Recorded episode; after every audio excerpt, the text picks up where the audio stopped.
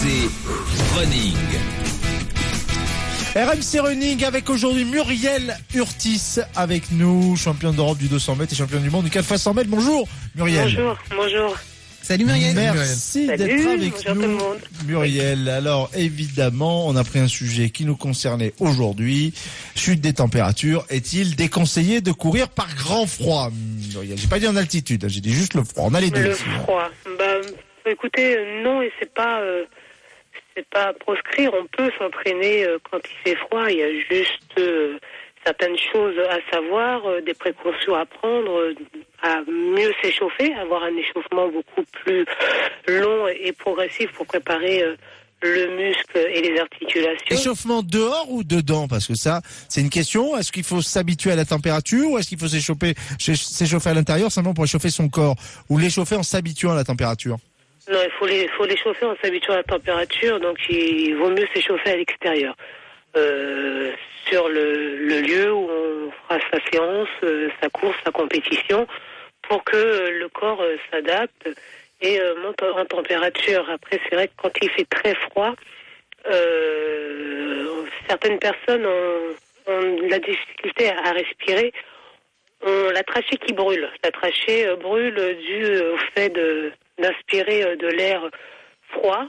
Et Oui. ce contraste entre les deux températures euh, du corps intérieur et puis l'air euh, peut brûler au niveau de la trachée et des poumons. Et, et, souvent, on a des sensations de, de sang qui peut remonter au niveau de la bouche. Donc, euh, c'est vrai qu'il faut faire très attention de, de ce côté-là et, et plutôt avoir une respiration euh, par le nez. Moins respirer par la bouche et euh, faire des, des inspirations au, niveau de, au niveau du nez. Et oui, parce que l'air se réchauffe, ça va faire sourire certains d'entre nous, mais l'air se réchauffe dans les poils du nez, notamment. Oui, Surtout oui, ceux de. Maryse. Alors Donc il y en a, donc, il y en a certains qui sont avantagés. Donc quand, quand t'as la touffe qui sort des narines, t'es, au top quoi. T'es au top. Absolument. Voilà. Pas la touffe qui sort Donc des narines, surtout, que il faut donc expliquer bonne- le premier conseil aux runners, c'est n'achetez pas les, les rases narines là. Tu sais, les, il y a des, des hommes qui ont ça, les trucs pour se raser l'intérieur des narines. Oui, surtout oui, pas pour les runners, surtout pas. Oui. Une coton-tige oui. électrique, ça s'appelle. Muriel, Ouais. une, une idée reçue que tu vas peut-être battre en brèche, mais tous les sportifs l'ont entendu. Christophe il est mort. Aujourd'hui, euh, échauffez-vous bien parce qu'il y a, il y, a, il y a des risques de claquage, il fait froid. C'est comme si euh, le muscle un petit peu euh, par le froid se rigidifiait et pouvait péter. Alors ça fait rire le skieur à côté de moi, Bastoun. Est-ce Oui. qu'il y a un plus grand risque de blessure quand il fait froid? Oui, bah, le froid euh, saisit euh, le muscle. hein. C'est vrai que le muscle il est moins élastique, donc euh, il a besoin euh, d'être euh, échauffé, euh, mais progressivement, pas violemment. hein. Donc euh, euh, c'est vrai que les articulations qui sont aussi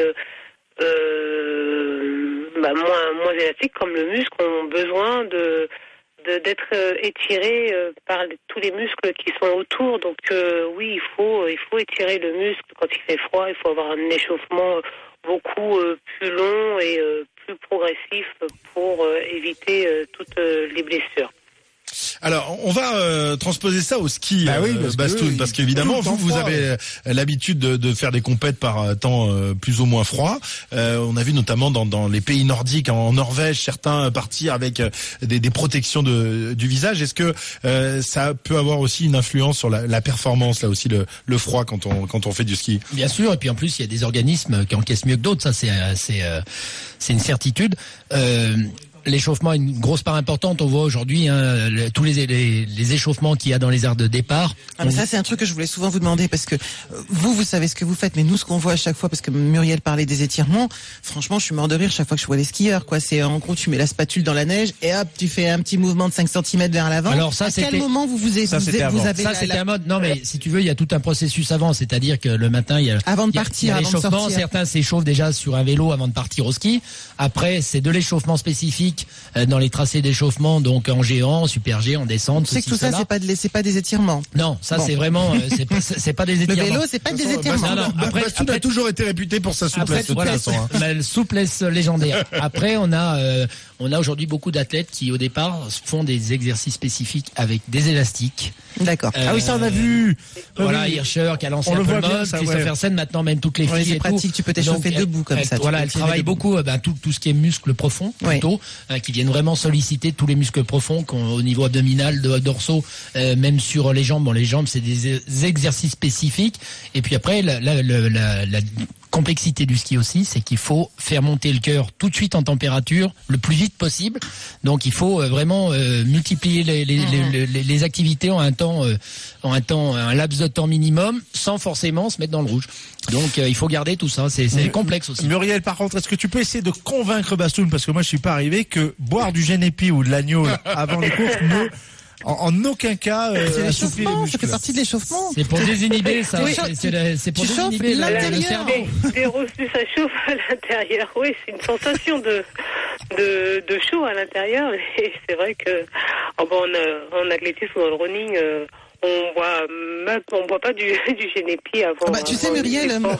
Tu sais, Muriel, euh, Sinon, les lignes, euh, on risque de les voir. euh, bah, tu sais, Muriel, qu'au siècle dernier, ça a fait les, les premiers, les tout premiers dopages dans les années 1896, 2000, euh, Oui. de 1900, etc.